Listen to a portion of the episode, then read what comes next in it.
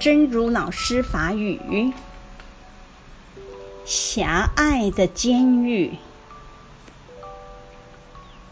我们的眼界是非常狭小的，耳朵也只能听到很少的部分。如果只凭眼睛看到，耳朵听到的东西，而不以正理观察的话，那生命将有如锁在监狱里面一般。会生惊讶，咱的眼界是非常会细，耳仔嘛敢若听会到真少的部分。